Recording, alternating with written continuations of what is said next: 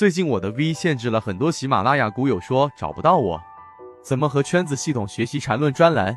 怎么加入圈子？我这里简单说一下。我本人现在用的是 SD 八一八一二，在圈子内欢迎系统进化缠论。接下来听一下今天三分钟讲解。什么叫双龙战法呢？前面我们有完整的去讲过这样的一个视频。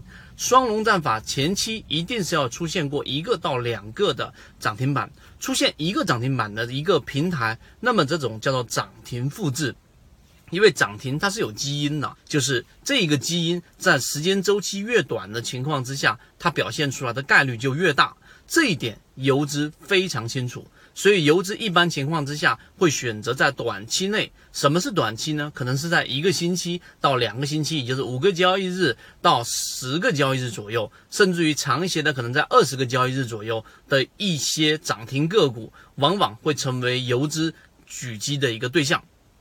这是第二点，第三点，双龙战法里面的一些操作关键里面，我随便举几个例子给大家。第一，前面的涨停之后，这个箱体震荡的平台里面的中枢啊，一定要出现我们前面所讲的量能的堆积。这个量能堆积不仅仅是成交量的增加，而是相对于前面的这个盘整周期里面，它的整个。啊，中枢上要形成我们所说的这个 MACD 柱体面积的增加，而不是背离。如果是背离，这里也有问题。这是第三点。第四点就是我们所说的，当一只个股如果出现了双龙两个涨停之后的盘整，这个地方出现了连续的我们所说的这一种失稳，或者是第二种就是我们所说的纯稳。